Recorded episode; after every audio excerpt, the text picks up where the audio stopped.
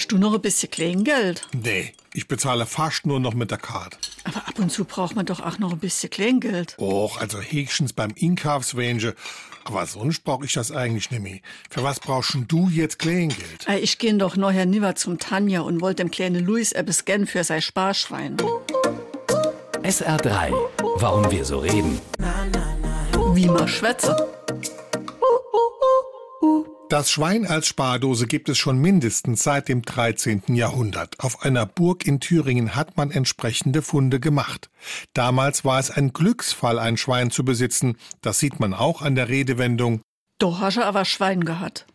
Angeblich hielt man sich früher ein oder mehrere echte Sparschweine, um sie in Notzeiten entweder zu schlachten oder zu verkaufen. Die zweite Erklärung kommt aus Großbritannien. Dort nennt man das Sparschwein Piggy Bank. Das mittelenglische Wort Pig steht für eine bestimmte Art von Ton, aus dem gerne Gefäße für den Haushalt gebrannt wurden. Die Briten sammelten Geld gerne in diesen Küchengefäßen, den sogenannten Pig Jars.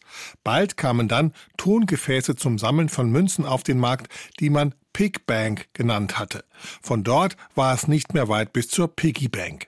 In anderen Ländern und Kulturen sind es übrigens auch oft Tiere, die für Spardosen Pate standen, etwa das Eichhörnchen, der Goldesel, der Marienkäfer oder ein Huhn. SR3.